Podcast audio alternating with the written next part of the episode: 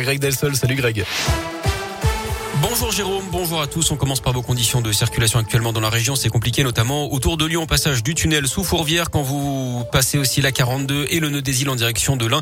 Et puis au sud de Lyon à hauteur de Givors au niveau du nœud de Ternay notamment sur la 7 en direction de Marseille et sur la 47 en direction de Saint-Etienne. J'en profite pour vous donner les conditions de circulation pour ce week-end de Noël. C'est vert aujourd'hui et demain dans les deux sens. Pas de souci. Attention dimanche, ce sera orange pour les départs. À la une, quels seront les jouets stars au pied du sapin cette année? Le Père Noël continue de préparer son traîneau pour être prêt pour cette nuit. Mais que devrait-on retrouver lors du déballage des paquets demain matin? Selon les tendances, plusieurs jeux devraient faire fureur, que ce soit pour les tout petits, les enfants, les ados, mais aussi les adultes.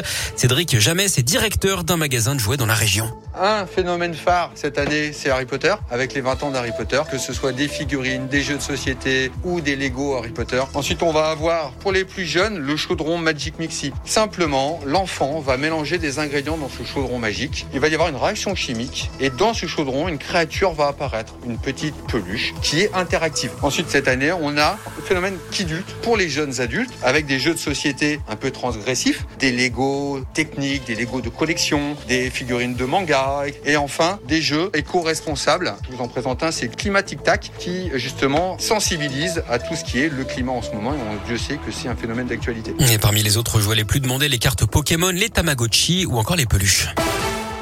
Ce réveillon qui sera marqué comme l'an dernier par l'épidémie de Covid avec le variant Omicron qui affole les compteurs en France. Le seuil des 90 000 nouveaux cas quotidiens a été franchi hier. C'est un record et ce n'est sans doute pas terminé. Face à cet afflux, en tout cas, c'est la ruée sur les tests. Là aussi, c'est un record avec plus de 6 200 000 tests effectués la semaine dernière.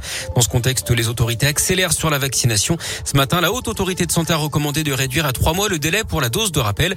Le ministère de la Santé va étudier cette option. En attendant, il vient de ramener ce délai à quatre mois dès aujourd'hui, non plus à partir du 3 janvier. Notez d'ailleurs que si vous avez fait un test PCR ou antigénique depuis hier et que vous n'arrivez pas à avoir vos résultats, c'est normal. Il y a un bug hein, du site qui collecte les données à cause sans doute d'un trop grand nombre de demandes. Un souci forcément malvenu à quelques heures maintenant de retrouver ses proches. La bataille autour de l'avenir de Luxfer se poursuit dans le Puy-de-Dôme. Cette entreprise de bouteilles de gaz haute pression a fermé ses portes en 2019 et depuis les salariés se battent pour trouver un repreneur.